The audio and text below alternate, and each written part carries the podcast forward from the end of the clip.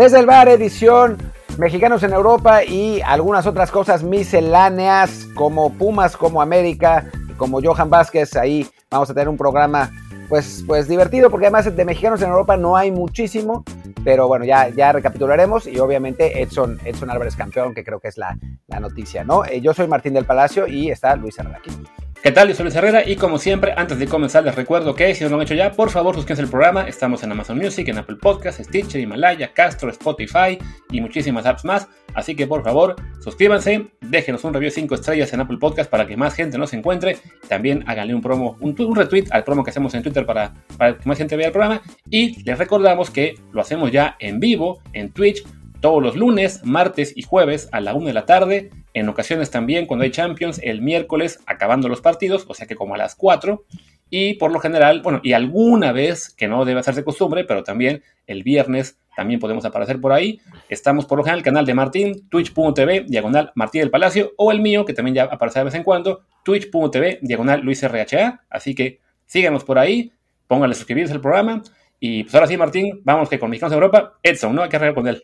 Hay que arrancar con Edson Álvarez, que eh, otra vez fue titular, ganó el Ajax eh, 4-0, si no, si no me equivoco, se coronó campeón. Y la verdad es que, pues gran temporada de Edson Álvarez y un poco de la nada, ¿no? Después de, un inicio bastante flojo, bastante dubitativo, en el que Edson pues no, no podía hacerse la titularidad, alternaba con la suplencia.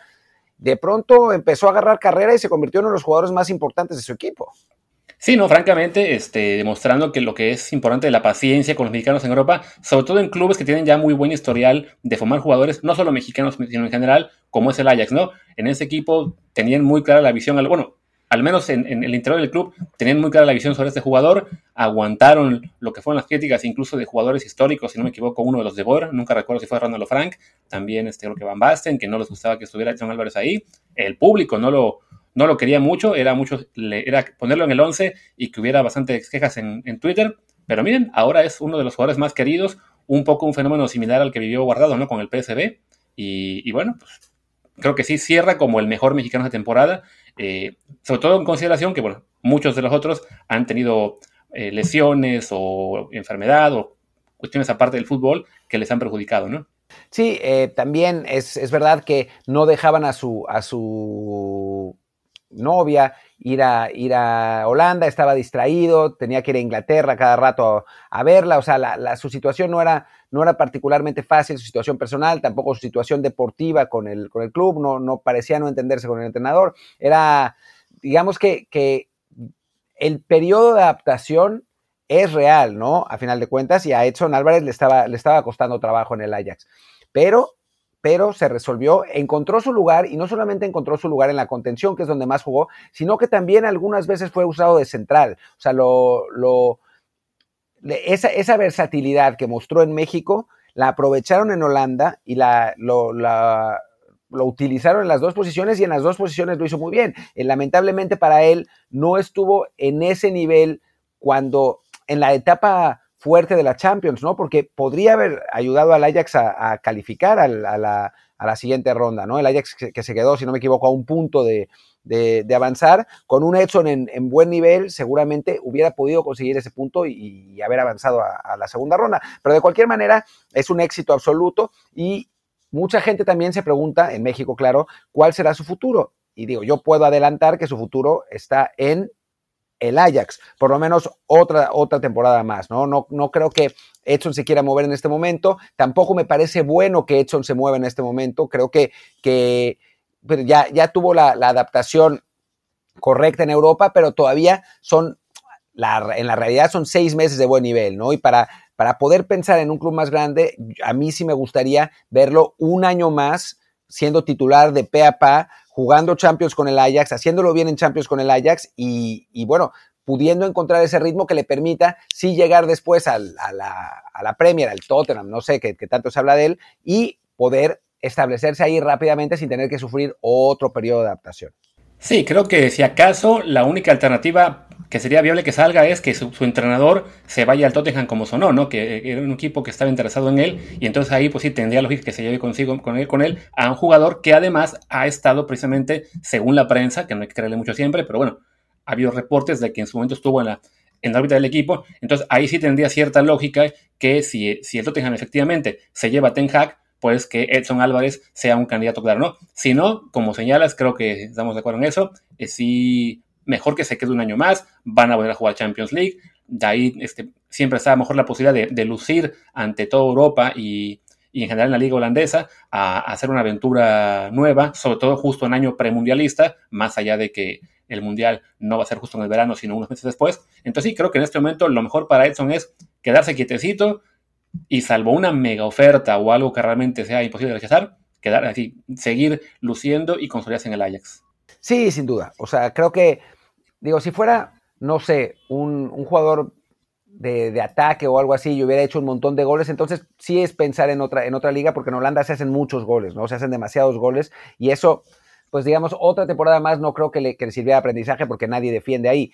Como medio de contención, que además en un equipo que juega mucho el balón, que, juega, que juega muy bien, que lo trata muy bien, creo que un año más en la escuela que es el Ajax para esa posición le sería muy útil. Así que para mí lo, lo, ideal sería que en efecto se quedara ese año más en, en Ajax y pudiera pudiera pues establecerse en Europa ya bien y, y, ahora sí irse a un equipo que realmente lo busque, que pague por él, no, no para que se vaya bien vendido, sino para que sea una inversión, para que sea un jugador que realmente sea deseado y a partir de ahí que pueda establecer una carrera que para mí idealmente sería en la Premier League, ¿no? O sea, creo que sería una, una liga que, le vendría muy bien una vez que se adapte al ritmo, porque recordemos que la Premier League el, ritmo es muy, muy elevado, mucho más elevado que, en otras ligas, pero creo que por sus características físicas y técnicas es una liga donde le podría, le podría venir bien.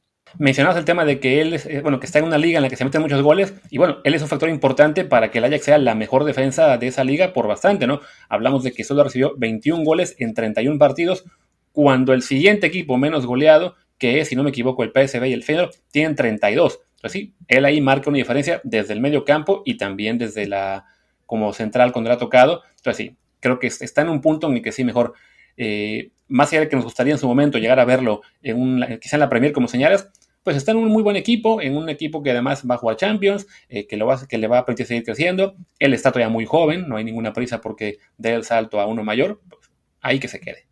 Y bueno, ¿te parece si nos movemos ahora a Italia, donde Chucky Lozano fue titular? Como se les adelantó en este espacio, eh, que iba, iba a volver a la titularidad, se veía venir porque, porque había jugado mejor que Politano el partido pasado, el, Napoli empató en el último minuto, un resultado que resultó resultado que resultó, un resultado que fue pésimo al final, o sea, estaba en el último, digamos que en el último minuto de sus dos partidos ganaba el Napoli 1-0 y empataba, empataba la Juve 1-1, pero el Napoli se dejó empatar ya con Chucky fuera de la cancha y la Juve con gol de Cristiano ganó 2-1 su partido en Udinese y ahora la Juve que iba a ser rebasado por el Napoli, está, tiene, si no me equivoco, tres puntos de ventaja y la situación se ve, dos puntos de ventaja, y la situación se vuelve a ver complicada para, para entrar a Champions para el Napoli, ¿no? Eh, yo no vi el partido, pero por lo que leí, Chucky jugó bien a secas, no, no tuvo uno de sus mejores partidos, pero bueno, por lo menos lleva ganando 1 a 0.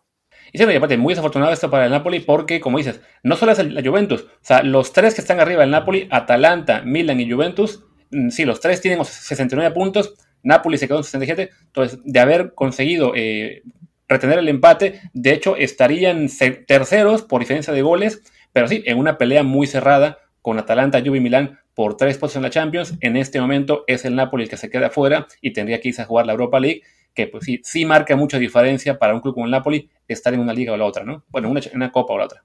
La gran ventaja del Napoli es que la próxima semana juegan Juventus y Milan se enfrentan entre ellos, mientras que el Napoli va a Spezia, que el Spezia es un equipo que, va en el, que está en el lugar 15, que ha sacado buenos resultados contra, contra equipos fuertes y que además todavía no está salvado del descenso, de hecho está ahí en la, en la lucha de tres puntos por encima, así que pues va a salir a darlo todo, pero la lógica indicaría que el Napoli puede ganar y que la Juve y el Milan se van a quitar puntos entre ellos. Entonces, eh, entonces bueno, digamos que dentro de todo la suerte lo acompañó, pero hubiera sido mejor de haber ganado ese partido y haberse podido colocar empatado a puntos con todos esos equipos, con la posibilidad de que ellos se quiten puntos entre ellos y que, el Napoli sume, ¿no? Y dentro de, lo de Chucky, pues eh, una lástima que no haya podido participar en, algún gol o algo así, porque sí, en este momento su posición de titular está pues en, veremos, ¿no? Después de la lesión no ha regresado a ser el mismo, insistimos que la lesión es, culpa de Gatuso y, hay, que decirlo eh, más de una vez para que no empiecen a echar la culpa a Lozano, pero lo cierto es que no ha podido ser el mismo que era antes y que estaba siendo muy decisivo. Estaba viendo lo que es el calendario después de la jornada siguiente y en general es muy favorable para el Napoli. También le queda jugar después de la Spezia, le queda la Fiorentina, le queda el Verona y le queda el Udinese. que son tres equipos que el mejor de ellos este año es el, el Verona, que está décimo en la tabla, ¿no? Entonces son cuatro partidos en principio asequibles, mientras que los demás rivales no solo está el juego que señalabas, que es que Milan Juventus, sino que en la jornada 37 tenemos un Juve Inter y en la 38 un Atalanta Milan. Entonces, bueno, para los tres rivales del Napoli hay dos partidos duros, en por lo menos uno de ellos se van, a, bueno, en dos de ellos se van a quitar puntos entre sí. Entonces, el Napoli básicamente, ganando lo que le queda, se mete Champions League. Pasa que tiene que ganar lo que le queda y ha sido muy regular, ¿no? O sea, en la, la semana pasada era ideal para ganar, de local contra un Cagliari que está en lugar 16 y aún así no pudieron hacerlo, ¿no? Entonces nadie garantiza que el Napoli vaya a ganar esos partidos, ¿no? Sí, no, definitivamente esa es, el, es la parte complicada, ¿no? Que de todos modos, o sea, entre su, digamos, inconsistencia, o sea, no va tan mal el Napoli, o sea, no ha perdido, o sea, no ha perdido un solo partido desde febrero, justo contra Atalanta. Después de eso, estoy viendo aquí en la Serie A, suma, eh, bueno, el de la Juventus que estaba, de, perdón, corrijo, pero el, de la Juve que estaba pospuesto. Entonces, bueno, lleva 1, 2, 3, 4, 5 juegos sin perder y antes del de la Juve, 1, 2, 3, 4, 5, 6. O sea, ha tenido buenas rachas, pero sí, esos empatitos de rivales de, de menor nivel sí están doliendo mucho ahora mismo.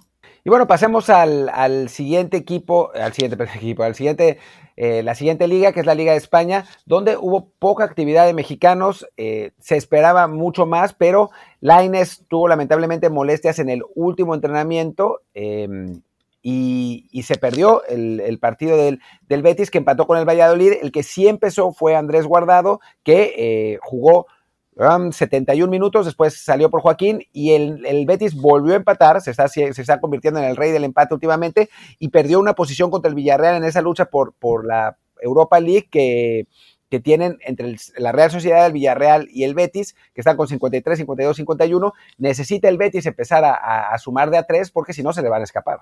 Sí, no, porque ahora mismo con séptimo lugar se va a la Conference League. Que vaya, pues por, el nivel del Betis quizás hasta sea mejor jugar una liga eh, menos competitiva, porque tendrá más chance quizá de, llegar más lejos, pero sí, evidentemente, pues el objetivo es colarse a una competición un poquito más fuerte, ¿no? Y, bueno, lo del año es muy, muy desafortunado, ¿no? Hablábamos este, antes de arrancar el programa de la mala noticia para el Barcelona, que es la tercera cirugía que va a tener Ansu Fati con, con personas, que ahí sí es un tema mucho más grave, pero bueno, para Laines, sin ser una situación tan complicada, sí preocupa que cada vez que parece haber algo bueno, que está enfermándose, hay un, un pero, ¿no? Una lesión por aquí, una molestia, una enfermedad. O sea, es el tipo de detallitos que sí son, son demasiadas piedras en el camino de un jugador que ya queremos que se consolide, pues no como titular, digamos, ya indiscutible en el Betis, pero sí por lo menos que esté siempre en la convocatoria y no haya una excusa o una situación ajena al fútbol que lo deje fuera una vez al mes. Exacto. Eh, a ver, dentro de lo que cabe, la, temporada de Laines ha sido positiva, creo, ¿no? O sea, eh, sobre todo a comparación de las dos últimas temporadas, me parece que Laines ha mostrado que pertenece a la Liga Española y que puede ser un jugador peligroso y desequilibrante, ¿no?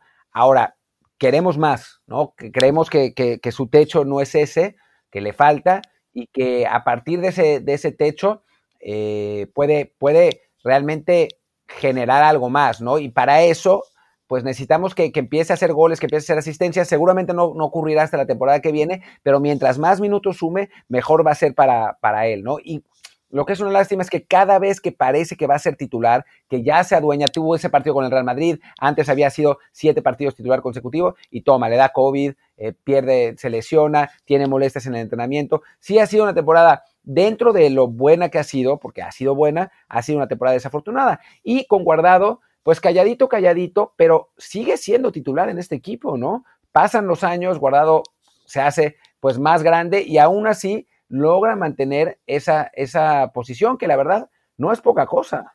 Sí, no, ahí sí para él, eh, está, es muy bueno para él que en el Betis, tanto por filosofía del club como de entrenador, no hay, digamos, esta prisa por renovar la plantilla y olvidarse de los viejitos, y tanto él como Joaquín, mientras siguen rindiendo, están jugando todavía muchos minutos. En otros clubes sí pasaría que simplemente los, los harían a un lado eh, sin importar mucho si están jugando bien o no. Simplemente es por un afán de, renovar la plantilla, ¿no? En este caso, él está en un sitio en el que se está respetando su puesto, el entrenador no tiene ninguna prisa por, este, por renovar el, el, de edad en, la plantilla. Eso ha jugado un poco en contra de Lainez a veces, pero también, bueno, por el lado de Guardado, pues ha sido muy, muy bueno porque él se mantiene en ritmo, se mantiene siendo un jugador importante ahí, más allá de que no aporte tanto la ofensiva como nos gustaría a veces. Pero bueno, él, calladito, calladito, ahí sigue, es jugador base del Betis y eso además le permite seguir pensando en que en la selección puede seguir aportando. Y después el Atlético de Madrid gana en, Elche, un partido que le costó un huevo y la mitad del otro, para decirlo de la manera más, más cómoda. Eh, gana 1 a 0 falló un penal el Elche en el último minuto y ese triunfo le permite mantenerse líder dentro de una liga que está súper irregular, ¿no? Eh, ahora sí ganaron el Madrid y el Barça, el Sevilla juega hoy, em, se mantiene el, Atlético con, dos puntos de ventaja. Lamentablemente, Héctor Herrera, que había venido siendo titular los últimos dos partidos, pues no jugó ni un minuto. Por decisión de Cholo, no, otra cosa, pero, pero pues sí, se rompe, se rompe esa racha de, Héctor que parecía venir de regreso. Además, con Donglia jugó el partido entero, lo que no es, no es buena noticia. Y bueno, pues vamos a ver cómo, cómo continúa la cosa para el mexicano. Sí, una edición de Cholo un poco pues, rara porque teníamos la impresión de que Héctor había venido jugando bien y de repente lo, deja fuera no solo del 11, sino que ni siquiera lo mete un solo minuto. Para variar, el Cholo eh, se guardó un cambio al final, solo usó cuatro. Entonces sí, llama la atención que, Héctor no haya jugado ni un solo minuto. Quizá, bueno, al haber sufrido tanto para sacar el resultado contra el Elche, eh, lo podamos ver de, nuevo en el siguiente partido. Porque bueno, hablamos de que el, Atlético sacó la victoria porque el Elche falló un penal al minuto 91, si no me equivoco. Pero bueno, es un equipo que está penúltimo en la tabla. El Atlético debió ganar con mucho más holgura. Sí, pero así le está pasando, así eso es lo que le está costando al Atlético, ¿eh? No anda bien y está ganando los partidos 1-0, 2-1 en el último minuto. O sea, está ahora sí que gateando a la línea de meta, pero por entre los resultados que ha podido seguir sacando y la irregularidad de los otros, del Barça que pierde partidos insólitos, que del Madrid que no, que empata partidos insólitos, eh, pues, pues se mantiene, se mantiene ahí. Em, pero bueno, pues ahí está. ¿Qué, te parece, Luis, si leemos algunos resultados, antes, algunos comentarios, perdón, antes de irnos con los, eh, con los otros, con los otros mexicanos? Me parece bien siempre y cuando sean únicamente de suscriptores a tu canal o al mío. Pregunta, a Edson le vendría bien el Leicester por su sistema de juego, además no tardan en vender a Ndiri y a Tillemans, pues estaría bien, sí, el Leicester, cualquier equipo de, media tabla para arriba del, de la Premier estaría bien. El Tottenham mismo, que podría acompañar a Andon Bele, por ejemplo, sería, sería muy bueno. Le, hace falta media cancha al, Tottenham y además quién sabe si va a haber renovación ahí o no. El Este, sobre todo, eh, le vendría muy bien si se mantiene en el top 4 este año, ¿no? Siendo, hablando de un equipo que, está peleando por la Champions. Parece que ya tiene, digamos, no, no, está amarrado, pero ya se ve muy, muy complicado que lo bajen del, del, top 4. O sea, está, que son 7 puntos arriba del Tottenham. Pero bueno, sí sería una buena opción en ese sentido, aunque a largo plazo uno supone que un club como Tottenham va a ser más competitivo en más temporadas. Así es. Después, dice Eje Tobar que la Juve ganó la Serie A con la camiseta del Inter. No entendí muy bien, pero ok.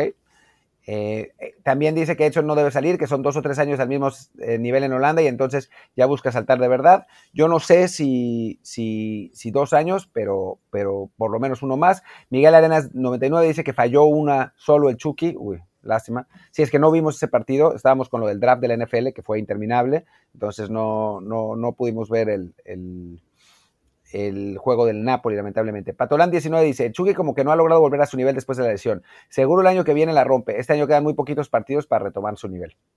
Tiene sentido, pero sí, evidentemente, eh, pues seguimos aún con esa preocupación de que no ha logrado hilar una temporada completa, eh, en este caso con el Napoli, de regularidad, ¿no? O sea, el año pasado, bueno, fue un año desastroso, solo al final tuvo un poquito de oportunidad, y este, cuando por fin parecía que todo iba muy bien, pues viene esa lesión y y, le corta el, camino y no hay ninguna garantía de que el próximo pueda ser otra vez figura del club, ¿no? hasta que no se consolide realmente con un año bueno, eh, sin más contratiempos, estará ese miedo a siempre verlo perder la posición, ¿no? Sí, pero bueno, tiene, obviamente tiene el talento y tiene, tiene el, potencial, ¿no? Eh, le dice eh, sobre Edson, un año más en Holanda y vámonos. Ya demostró que si se avienta toda la temporada de ese nivel puede comerse la liga, de acuerdo. Eh, G. Fernández B, se clasifica el Tottenham a la Champions. Yo lo veo muy complicado, no tanto por el, no, no tanto por, por los otros rivales que también pierden puntos, sino porque el Tottenham mismo no está eh, con, en el nivel, lamentablemente, eh, aunque ahora le ganó 4-0 al, Sheffield United, pero sí se ve complicado, ¿no? Em, sí, que es el último la tabla. Que es el último en la tabla, sí. Héctor EBZ23 dice, Laine se queda otro año en el Betis, ¿tú cómo ves, Luis? Yo creo que sí, o sea, en este momento no, no creo que haya equipos dispuestos a hacer una oferta grande por él y el Betis con lo que invirtió por Laines, dudo mucho que lo quiera simplemente prestar o vender al costo, ¿no? O sea, por potencial y por la edad, si lo vendes es, ahí sí, bien vendido, al doble de lo que te costó. Y el año que ha tenido Lines no es para que nadie llegue a ofrecer eso, y menos en pandemia y con economía mala. Sí, muy complicado, muy complicado, la verdad. Eh, Patolán dice que la conference nadie quiere jugarla, pues probablemente no. Vamos a ver qué pasa con esos torneos. No, no sabemos todavía muy bien eh, cómo van a afrontar los equipos el reacomodo, porque a final de cuentas es un reacomodo. Eh, vamos, vamos a ver, ¿no? Antes los, clubes sí querían jugar, sí querían jugar la recopa, ¿no? Cuando existía la recopa, pero bueno, ahora sí está, está difícil saber. Eh, Dice Getobar que Diego ya debería ser indiscutible en ese equipo, siempre marca diferencia, ojalá las lesiones por fin lo dejen. Yo creo que no es, que no es indiscutible, no, tan, no solo por las lesiones, sino porque no ha podido reflejar en estadísticas su buen nivel cuando juega, ¿no? O sea, si diera más asistencia, si metiera más goles, entonces creo que no habría no habría discusión sobre, sobre si Laines debe ser titular. El problema es que por el momento no ha podido anotar, se ha quedado cerca ya varios partidos, no ha dado asistencias, sí participa en el juego ofensivo, hace una muy buena dupla con Emerson por derecha, pero si no es más decisivo, pues está complicado justificar una titularidad cada semana, ¿no? Así es. Dice Roncilla que le da la impresión de que el Cholo no quiere Herrera, a pesar de que el equipo mejora con él. No seamos tampoco paranoicos. Cada técnico tiene, digamos, ahí sí sus manías y sus decisiones.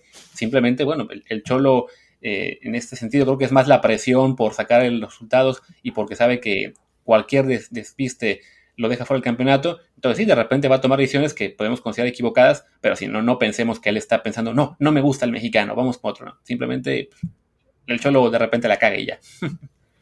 Eh, dice Guille, creo que cuando, que cuando vamos a hablar de la Champions, mañana, mañana no solamente vamos a hablar de la Champions, sino que vamos a tener un watch along del, partido del City contra el PSG. Creo que va a ser con Jazz Corona, creo, todavía no me ha confirmado que sí. Y pasado mañana vamos a tener un watch along de el Madrid contra Chelsea. Creo que con Ramón Raya. Ese no me ha confirmado, pero creo que sí, que no, no, no dirá que no, pero con Jazz es más complicado porque tiene, tiene otras, otras eh, ocupaciones. Eh, pero según yo, mañana justamente no, no tiene entrenamiento, así que, seguramente dirá que sí. Después, dice Aristóteles 69 que Esquivel de Bravos para, no sé si para ir a Europa o algo así, o, o que está, o si está soñando demasiado. Luego menciona que al PSB, no sé si hay alguna, algún rumor al respecto, porque sí, como que lo veo muy específico lo que menciona de, Esquivel al PSB.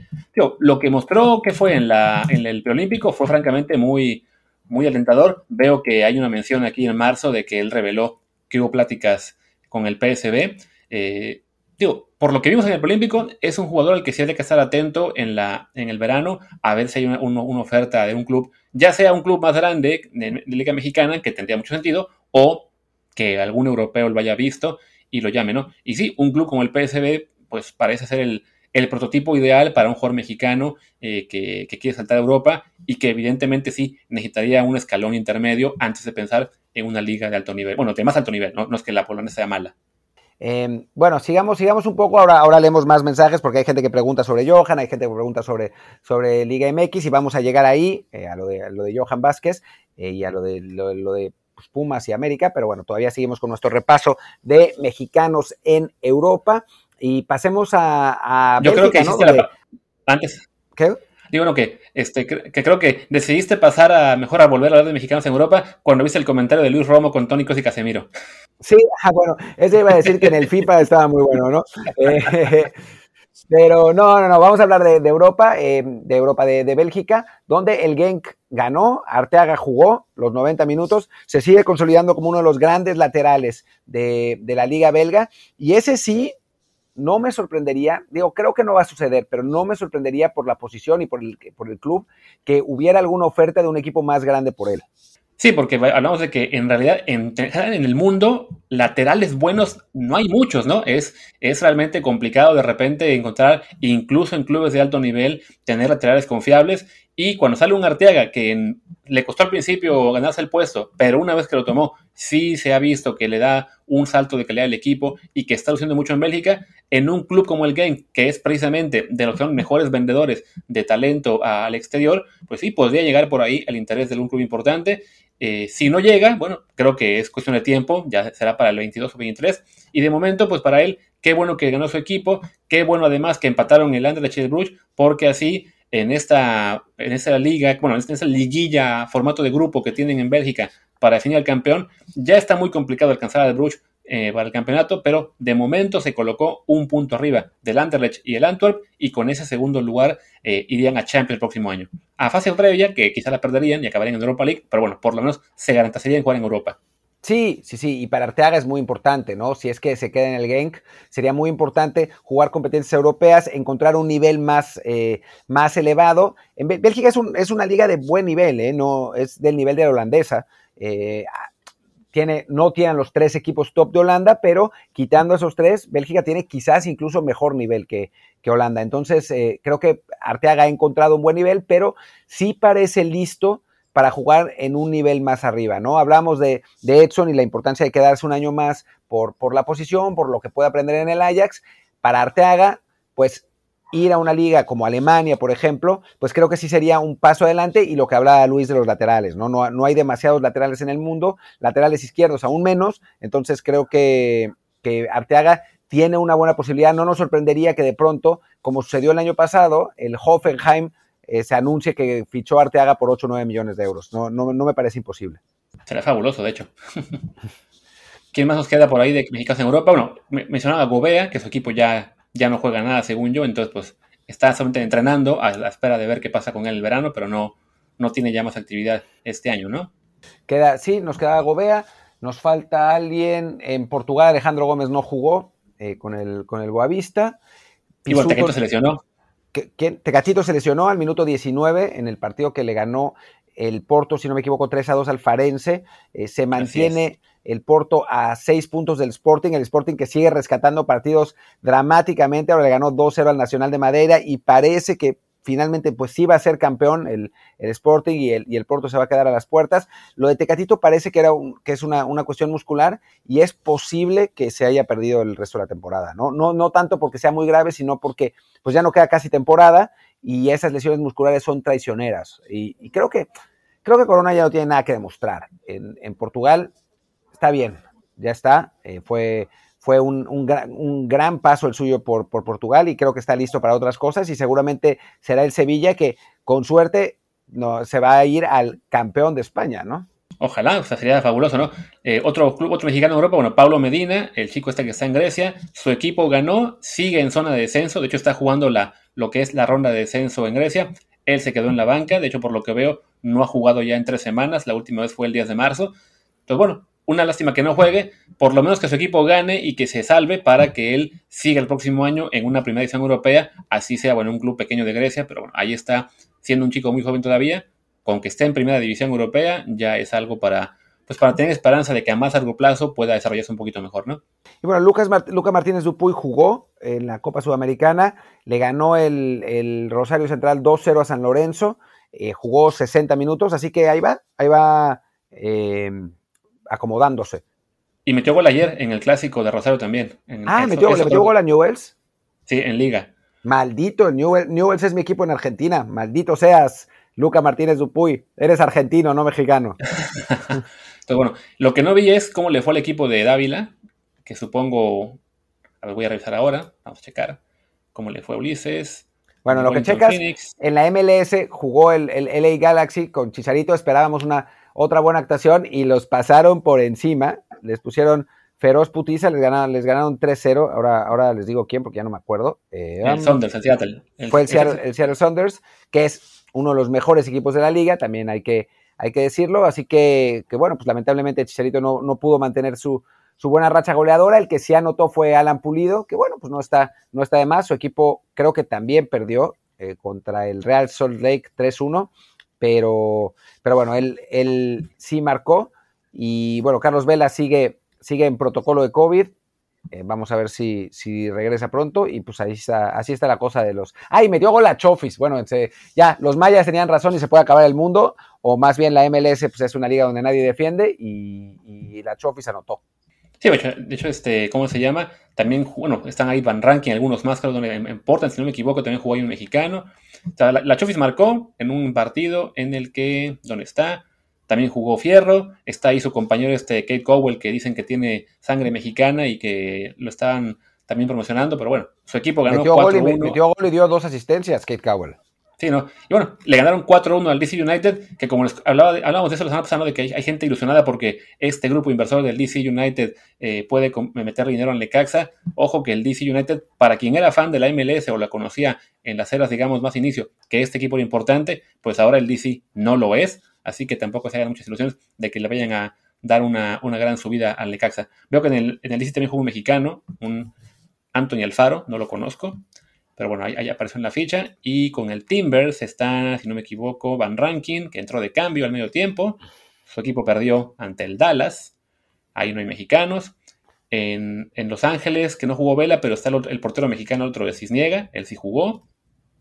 Pero bueno, ya, no, tampoco nos metamos a decir a, hablar de los mexicanos en la MLS porque es, es, es Sí, no, cuando meten cinco goles así en dos partidos, ahí sí vale la pena, ¿no? Pero el resto del año, pues no, no importa mucho lo que hagan. Y dice Víctor Nix 0-1 eh, que Ulises Dávila empató 0-0, que su equipo... justo, eso veía, que empataron, están otra vez fuera de la zona de, liguilla australiana, pero bueno, ahí lo que nos importa es que él esté, que él esté contento, viviendo bien la vida en, un país que está mucho mejor que, en este momento los nuestros. Bueno, y sobre, sobre Johan Vázquez, que podría unirse a los mexicanos en Europa, pues la información que a mí me dieron es que lo quiere otro equipo español que no es el Sevilla, que podría ofrecer 5 millones de euros, pero no me han dicho quién. O sea, me, dijeron de la, a la gente que conozco en Pumas, me dijeron que ya ha habido, que ha habido, había habido sondeos, que todavía no hay una oferta formal, que podría pagar 5 millones de dólares, pero me dijo que en cuanto pudiera me va a decir cuál es el equipo español, que no es el Sevilla, que el Sevilla también lo quiere, pero no, no es ese, no es ese el que me dijo, y que, que bueno, que, ese, que esa sería la, la última las últimas noticias y que en Pumas ya están preparados para que se vaya, eh, que es eh, que lo consideran un hecho y que de hecho quieren que así sea porque con ese dinero van a intentar reforzar la parte ofensiva del equipo. No sé a quién vayan poner, a, poner para sustituirlo porque Johan fue el mejor jugador del equipo junto con Talavera, ¿no? Entonces ahora no, Pumas no solo no va a meter gol, sino que también va a recibir otros, pero, pero bueno, en principio en Pumas están esperando que sí salga eh, Johan Vázquez este verano lo quiere otro equipo español que no me han dicho cuál es, pero que estaría dispuesto a ofrecer 5 millones de euros por él.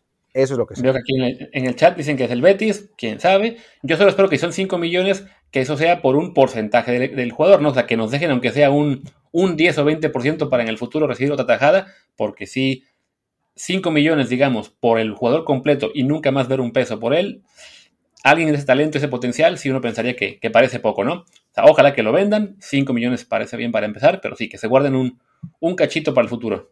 Sí, sí, sí, no estaría, no estaría mal que hubiera una operación así. Dice que ayer Julio Ibáñez en la transmisión, y Julio sabe un montón, que hay sondeos de España y que también de Portugal, que lo más, pero lo más seguro es que se quede seis meses. Yo veo complicado que se quede seis meses. Si se queda, se quedará otro año. Porque en Europa no funciona como en México, que los, los jugadores se van en, invierno. O te vas en verano o no te fuiste. Sobre todo si eres un jugador mexicano que no tiene experiencia en Liga Europea. O sea, por ejemplo, alguien como Carlos Vela, que jugó años en España, pues es más lógico que lo, que lo vuelvan a llevar a, en invierno porque conoce la liga, ¿no? El, imagínense si Edson se hubiera ido en invierno al Ajax, no hubiera jugado nada. O sea, la, la adaptación de seis meses hubiera sido completa. Incluso el mismo Lines, si, si recordamos, tardó un rato en empezar a volver a jugar, ¿no? O sea, eh, empezó a tener minutos por ahí de noviembre, ¿no? O sea, tardó varios meses. Así que para un jugador mexicano. Con, con Diego recordemos que él sí se fue en el invierno y sí jugó mucho de inicio porque el Betis estaba metido en todas las copas. Tenía Liga, tenía Europa League, tenía Copa del Rey. En el momento en que se quedó fuera de Europa y Copa del Rey, se le acabaron los minutos. Entonces, sí, para un jugador mexicano, llegar a Europa en invierno es muy, muy complicado, porque en general, los equipos europeos, cuando fichan en invierno, es, pues, es por desesperación, ¿no? Es eh, para renovar un poco la plantilla, porque el equipo va mal y tienen que salvar el descenso, cosas así. pero digamos que un fichaje planeado, eh, así de una inversión importante, esas suelen ser casi siempre todas en el verano. Así es, así es, es, es, lo que va a pasar. Así que si no se va Johan esta, o sea, ahora no se fue. O sea, no se fue en un año, pues, o sea, pero no, no, no, no lo va a querer un club europeo en, en invierno. Yo lo que, lo que sé es que sí, la idea es que se vaya ahora. Pero bueno, vamos a, vamos a, esperar, porque Julio, Julio sabe un montón, sabe, un montón, ¿no? Eh, pregunta Miguel Arenas 99 que si Romo sale a Europa. La verdad es que no lo sé, no lo sé. Había también interés, pero no, no estaba confirmado. Yo creo que en el caso de los Cruz Azulinos, mucho tendrá que ver si Cruz Azul sale campeón. Si Cruz Azul sale campeón, la directiva va a dar ahora sí todas las facilidades. Si no, puta, otra vez va a ser, va a ser un lío. Orbelín Pineda, por más que Álvaro Dávila diga y repite y repite y repita que están a punto de renovarlo. Lo que sabemos es que no quiere renovar y que se acaba su contrato en, invierno. ¿En diciembre? En diciembre. Así que si ese es el caso, lo van a tener que vender por poco en este verano. Pero, pero en el caso de Romo, Romo sí tiene contrato. Entonces, em, entonces pues dependerá de si llega una buena oferta y, si Cruz Azul es campeón. Si Cruz Azul es campeón, yo creo que habrá, se quitarán una presión de encima habrá salida de jugadores, le abrirán las puertas, no será, no será tan complicado, pero bueno, por lo, por lo pronto. Y dice Arturo Tejerina que de JJ Vacías que sabemos que si creemos que Chivas lo podría vender un poco más barato con tal de venderlo y medio solucionar sus problemas económicos, pues tú habías visto lo de Krasnodar, ¿no? Sí, no, creo que Chivas en ese momento lo que es que lleve una oferta sólida de 10 o 11 millones de dólares por lo menos. Se trascendió la del Krasnodar, que es un equipo que, bueno, este año estuvo en Champions League, en el grupo del Chelsea y el Sevilla, no es que la liga rusa sea, digamos, un, gran avance respecto a la mexicana, es más bien una liga que en, Europa es parecida a la mexicana en cuanto que los clubes tienen mucho dinero, entonces no exportan casi nada al resto de Europa. El nivel de la liga, francamente, no es en este momento eh, un nivel que espante a, otros, otros, clubes, perdón. Este, de repente, eh, habíamos antes, no sé, que el CSK por ahí daba lata en la Champions cuando jugaban en el invierno, pero a últimas fechas eh, ni el Zenit, ni el Krasnodar, ni ninguno de los clubes ha, dado un golpe importante. Entonces, pues si se va Macías, eh, nos dará gusto por él, por, digamos, porque se la va a pasar muy bien en Rusia, pero sí, en términos de nivel, ojalá que llegara una oferta de un club de más al occidente, porque sí, Rusia no es en este momento una, una liga importante como, o por lo menos de crecimiento, como podría ser la belga, la holandesa, y el Krasnodar en este momento además va décimo de 16. Sí, no, es, está complicado. Dicho esto, sí llegara a irse al Krasnodar, nosotros iríamos a, platicar con él, a entrevistarlo, estaríamos muy contentos. Eh, pero bueno. Si, si, se va él a Rusia, es más, si se va cualquier jugador mexicano a Rusia, le vamos a pedir a Daniel Reyes Barracudo que nos dé contacto de marca claro para que les digamos, hey, aquí tienen aquí, su, cerremos sus corresponsales en Rusia de fijo, no hace falta. Bueno, yo, yo, no diría que yo no diría que de fijo, yo no diría que de fijo, en verano. O sea, durante. entre noviembre y febrero creo que no, no sería una buena idea ser corresponsal en, en, Rusia. Otra, otra pregunta es que. Eh, pregunta. alguien preguntaba sobre. Ah, sí, dice Víctor Mix 01. Pisuto puede jugar contra el Lance si gana el equipo y el PSG truena, contra el Manchester City y Angers en, en Ligue 1. Eh, a ver, no va a jugar contra el Lance. Eso es un hecho. No hay ninguna posibilidad, por varias razones. Primero, porque es el clásico, es el clásico del norte en Francia, es el partido más importante del Lille en la liga, ese. Así que bajo ninguna circunstancia van a poner a un chavito de 18 años que nunca ha jugado. Eso para empezar. Y después, porque ya solamente quedan dos equipos en Francia luchando por el título, y son el Lille y el Paris Saint-Germain. Y el Lille no se puede dar el lujo de perder ni un punto, porque si pierde un punto, es el Paris Saint-Germain va a ganar y lo va a superar y va a ser campeón. Entonces, el Lille tiene que ganar todos los partidos que le quedan para ser campeón. No, no se puede dar el lujo de arriesgar nada. Y en tercer lugar, porque el Lille juega primero contra el Lens que el Paris Saint-Germain que va a casa, a, casa del Ren. Entonces, si, o sea, si el PSG perdiera contra el Ren en un, eh, en una cosa ficticia, en un escenario que no va a pasar, pero bueno, si eso pasara y su partido fuera antes que el del Lille contra el Lance, pues igual dejan entrar a Pisuto cinco minutos, pero no, juega primero Lille. Entonces, bajo ninguna circunstancia Pisuto va a jugar y yo creo, no, te diría que estoy 99.9999% seguro que Pisuto no va a jugar ni un minuto esta temporada. O sea, ya esa, la única esperanza que hay es que el, que Lens le gane al. No, perdón, al revés. Que Lille le gane a Lens esta jornada y la siguiente al San Etienne y que el París pierda ya sea en esta jornada contra el Rennes o en la que sigue contra el Reims. Entonces ya con eso el Lille asegura el título en la 37 y teniendo ya seguro el título, habría, digamos, alguna posibilidad de que digan, bueno, vamos a tener a este muchacho que ha estado aquí todo el año sin poder jugar, démosle algún tiempo de juego contra el Angers en la 38. Pero esa es la única opción, que tengan la garantía del título en la 37 y francamente se ve muy, muy difícil que el París pierda contra el Reims o el Reims, que en este momento va el Reims en un décimo, el Reims en séptimo, francamente, con el París, digamos así, enchufado, buscando título, no va a pasar. Más bien, lo, lo más factible es que el París gane los tres que le quedan y dependerá de que Lille aguante el, trancazo final y gane igual los tres que le quedan, pero sí, no, no, no, hay unas posibilidades, digamos, muy realistas de ver a Bisuto este año. No, eh, dice Samuel Sa 001, por ahí leído un reportero que se especializa en Santos, que Santi Muñoz tiene la cabeza en otro lado, pues no sé si la tiene en otro lado, pero está, bueno, estos últimos partidos no ha podido anotar, pero sigue, sigue siendo un, un jugador importante en Santos, ahora justamente Santos empató a cero, pero, pero bueno, ojalá, ojalá que, digo, que se pueda ir a Europa. A mí, yo lo he dicho varias veces, en el caso de Santi, no me molesta que esté, que esté jugando todavía en México porque, y que juegue un año más en México, porque creo que para un delantero es, es muy importante tener minutos em, y, esos minutos, pues quién sabe si los va a tener en un club europeo y además, eh, siendo Santos el, su equipo, pues no, no me preocupa que sea como el caso de Monterrey o como Tigres, que nunca va a salir. En Santos, me parece que el año que viene, si Santi sigue bien, eh, le, darán las facilidades para salir. Dicho esto, si se va, mejor, ¿no? Pero no, no, no me parece que sea tan apremiante como con otros, con otros jugadores que si no se van ahora, no se van a ir nunca, ¿no? Como el caso de Orbelín Pineda. Exacto. Ah, que justo en el tema de Orbelín Pineda, este, creo que ya se me pasaba a decir eso, ¿no? Creo que el hecho de que Orbelín sea muy factible que se vaya en diciembre, ahí sí, él sí sería en invierno, si el si Azul se aferra a no dejarlo, a no venderlo, y entonces él tenga que irse libre. Pero bueno, la mera posibilidad de que se vaya Orbelín también complica más que se vaya Romo, salvo que sí, insisto, que sean campeones y ya haya un poco de, pues venga, felicidad, hagan lo que ustedes quieran, son libres y consíganos una oferta decente y los vendemos. Pero sí, al saber Cruz Azul que puede perder a Orbelín muy pronto, es menos factible que digan, Romo, tú también te puedes ir. Al contrario, pues no, pues tenemos que amarrar este cuate sea como sea. Exacto. Pero bueno, en ese sentido, ojalá que Cruz Azul sea campeón. Digo, no, no es que, eh, que seamos Cruz Azulinos ni mucho menos, pero pues, queremos que nuestros jugadores se vayan a Europa, así que, que ayudaría. Preguntan sobre Córdoba. Que si ya, ¿Qué? Ah, no, no, ya, ya si podemos en la liguilla, por mí que, se, que, sea campeón el que, sea. Ya Cruz Azul no vas por dejar de fastidiar. Exactamente. Eh, bueno, antes que te digan de Córdoba, sí de Córdoba, ¿no? Que, que lo queremos que salga. Yo no creo, francamente. Creo que se le no sé si se le fue el tren, pero no anda en el nivel de hace unos meses. Pues que, es que no ha jugado.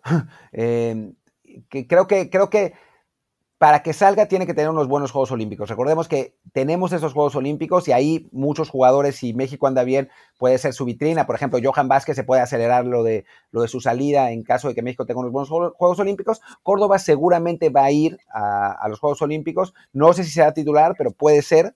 Entonces, ahí ese puede ser el, momento para, que salga. Alguien más preguntaba sobre el Piojo Alvarado. Sí, lo del Piojo se ve más complicado, aunque si va a Juegos Olímpicos, que yo también lo veo complicado, em, también puede, puede tener una oportunidad, ¿no?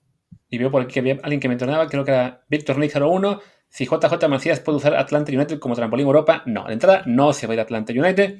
Y segundo punto, no. Y segundo punto, no es lo mismo que haya un jugador estadounidense de 18 años surgido de una academia estadounidense al cual pueden vender por 3, 5, 6 millones de dólares a Europa con el apoyo de sus promotores, a que un club de la MLS se gaste 10, 15 millones en un mexicano y creamos que después lo va a vender a Europa con mucha facilidad. Fue el caso de Pizarro, que decían, no, sí, es que se va al, que fue al Inter de Miami porque de ahí se puede ir a Europa. Claro que no, porque el Inter pagó como 15 millones por él, entonces si lo llega a vender, va a querer que sea por 20. Macías sería un caso similar. Si se va al Atlanta United por 12 millones de dólares, el día que haya una oferta europea van a querer que recibir por los 18. Entonces sí, no es lo mismo surgir de la MLS y entonces sí, por todo el aparato de propaganda que tienen y por edad y porque no le costó mucho al club venderlo a un precio más decente, a invertir una cantidad muy fuerte en un refuerzo y después venderlo. Es la misma razón por la cual Macías no se quiso quedar en León. Exacto, exacto. Así que sí, y además lo de Macías al Atlanta United era mentira, era fake news, no sé de dónde salió, pero no, no es un hecho. Ahora, eh, pregunta Samuel César 01 si el torneo de Tulón puede ser un trampolín para Europa o los clubes solo lo ven como un torneo amistoso. No, no, sí es un trampolín. Mandan, mandan un montón de scouts a ese torneo, así que también si México... A Diego lo buena, ahí. Sí, exacto. Si México tiene una buena actuación en, Europa, digo, en Tulón, pues, pues puede ser, ¿no? Eh, Víctor Nick 01, que puede jugar vela contra Hernández y juega el, Super el COVID, sí, en el clásico del uh. tráfico. Uh, aunque lo vamos a ver, lo vamos a ver, ¿eh? ahí vamos a verlo. Y Chancho Totote dice que si creemos que si un jugador va a Eurocopa o Copa América se anime a jugar Juegos Olímpicos, no, no va a pasar porque los clubes europeos no están obligados a prestarlo a dos torneos y no lo van a hacer. O sea, solamente lo van a prestar a Eurocopa o a, Copa América o a Juegos Olímpicos, así que, que no, va, no va a suceder. Em, y de hecho, no creo que ni siquiera pase, eh, ¿cómo se dice? Bueno, eso se refiere a los europeos incluso con Liga MX, creo que ahora mismo ya un club mexicano que diga, mandas a mi jugador a Copa Oro, no lo quiero tampoco en Olímpicos. O sea, ya cada vez es más complicado que un club acepte que el jugador que tenga, sea quien sea, viejo o joven, vaya a dos torneos el mismo verano. O sea, aquellas épocas en las que habíamos selección mexicana a jugar Copa Oro y Copa América con el mismo plantel o muy parecido, ya están quedando atrás. Dice Alfujemaje que se va porque lo llaman desde el, lo llaman desde el trabajo, que nos está viendo desde ahí. Nos vemos. Ojalá que sigas este, este canal de Twitch, que sigas a Luis también, etcétera. Los que no, los que no siguen, no, siguen en Twitch o no lo ven en vivo en Twitch, síganlo, síganme a mí en este canal, sigan a, Luis RHA en, su canal y suscríbanse. Le tienen que dar clic a la coronita y ligar sus cuentas de eh, Prime eh, y de Twitch para que, pues así, lleguen dos dolarotes a la producción y podamos comprar algo más que Coca-Cola, podamos, podamos echarnos unas, unas Q-Babies en su, en su honor. Y por cierto, si son suscriptores de mi canal, hoy pueden ganar unas camisetas, ya les, bueno, hoy dentro y toda la semana, ya les contaré cómo va a ser ahora que terminemos el desde el bar. Pero bueno, ¿qué te parece si eh, entramos a la recta final platicando un poco de Pumas? Eh, un equipo que, digo, también vamos a hablar de América, así que americanistas no se vayan, eh, pero, pero un equipo de Pumas que pues claramente le faltó capacidad ofensiva, ¿no? Una, una temporada muy complicada donde, ya, hablaremos mañana un poquito más a fondo con Luis Friedman, pero donde Pumas intentó jugar a lo mismo que jugaba el año pasado, pero sin un jugador como Carlos González fue eh, muy notorio y creo que uno de los problemas más importantes fue que Fabio Álvarez, que era el supuesto encargado de generar opciones de gol, fue un maldito desastre. Sí, no, a veces sabíamos que Pumas era un club que el año pasado, en el torneo de apertura, había llegado mucho más lejos de lo que debería, y era evidente que habría una regresión en este torneo, pero sí fue un, rebote, realmente un latigazo muy, muy grande, como para justificarlo en un solo jugador, ¿no? Evidentemente Carlos era un jugador muy importante para Pumas y Fabio fue un desastre absoluto, pero sí quedó de ver el equipo creo que no solamente es la falta de ese jugador, ese cambio que, afectó, sino muchos jugadores que mostraron un nivel pues bastante más bajo que el año pasado, ¿no? Dineno no estuvo fino casi nunca en todo el torneo, Mozo está perdido en el espacio, eh, por ahí Eric Lira ha estado bastante flojito, no sé quién más se me vaya el nombre por ahí. Creo que fuera de Johan Vázquez y Talavera es complicado encontrar jugadores de Pumas que uno puede decir mantuvieron el nivel. Bigón, yo creo, ¿no? O sea, Bigón que es un jugador que es más, más entrega que, que calidad misma, pero, pero me parece que que sí, Freire estuvo eh, razonablemente bien, pero fuera de eso es difícil. Saucedo cuando jugó no estuvo tan mal, pero jugó poco. Eh, pero sí, fue, fue una temporada decepcionante. Se sintió mucho la ausencia de Mayorga, que parecía que no, pero muchísimo. Terminó jugando Waller de lateral izquierdo, que es cualquier cosa. Waller mismo fue una decepción, parece que no se queda. Entonces, eh, sí, me parece que hace falta una renovación y creo que la, la primera orden del día es encontrar un 9 que acompañe a Dineno, ¿no? Dineno no estuvo bien esta temporada, pero me parece que siendo 9 puede, puede recuperar el camino. La temporada pasada había andado muy bien, pero sí necesita un jugador que le permita jugar a Pumas como jugaba, ¿no? O si es que, si es que quiera, quiere mantener ese estilo.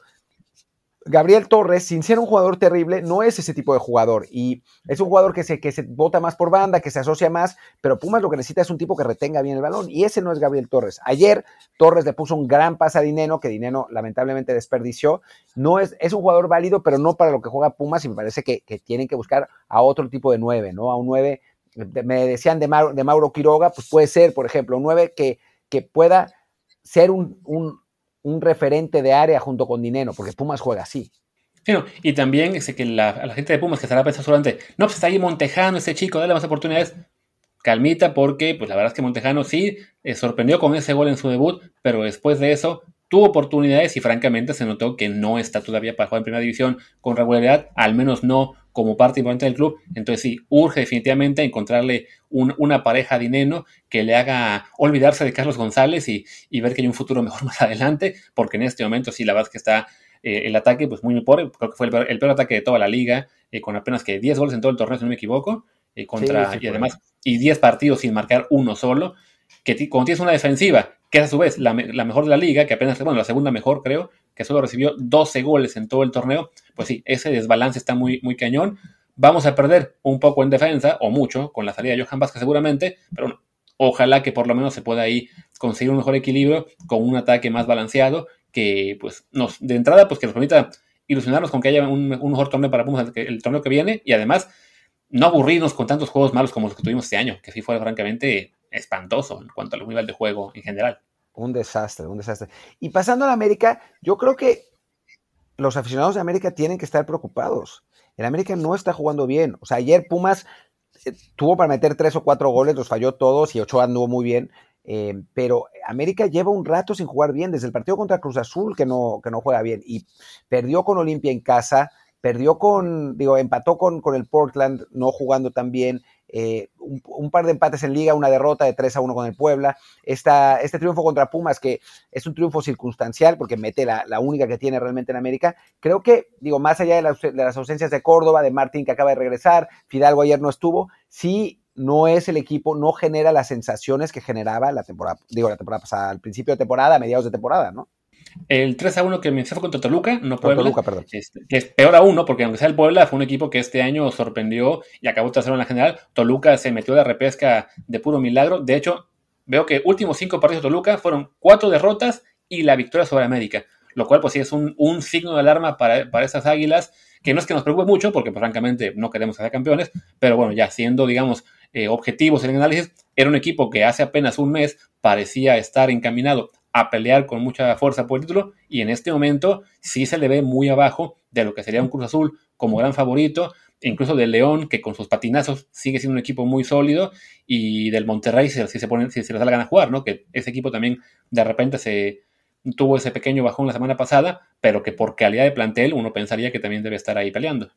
Sí, y creo que Solari va a tener que trabajar mucho en recuperar el, pues al, plantel. El creo que el partido contra el Portland de, de, este fin, de, esta, de esta semana va a ser muy importante porque si América tiene una buena actuación va a recuperar la confianza, debería hacerlo jugando en el Azteca, eh, pero bueno, ya contra el Olimpia no jugó bien más allá de las patadas, entonces pues creo que, un mal resultado ahí sería un golpe durísimo en la confianza de, de, las Águilas, sobre todo porque además tendrían que rumiar ese golpe durante semana y media que no juegue, ¿no? Entonces, eh, creo, que, creo, creo que sí es, sí es importante para América ganar ese partido de Conca Champions. Y sí, yo si fuera aficionado de ese club, estaría ligeramente preocupado. O sea, no preocupadísimo, pero sí, sí pensando que quizás no está todo tan bien. Dice Samuel 001 que Fidalgo es un crack dando pases para atrás. A lo guardado, dices. Dices que se parece a Andrés Guardado.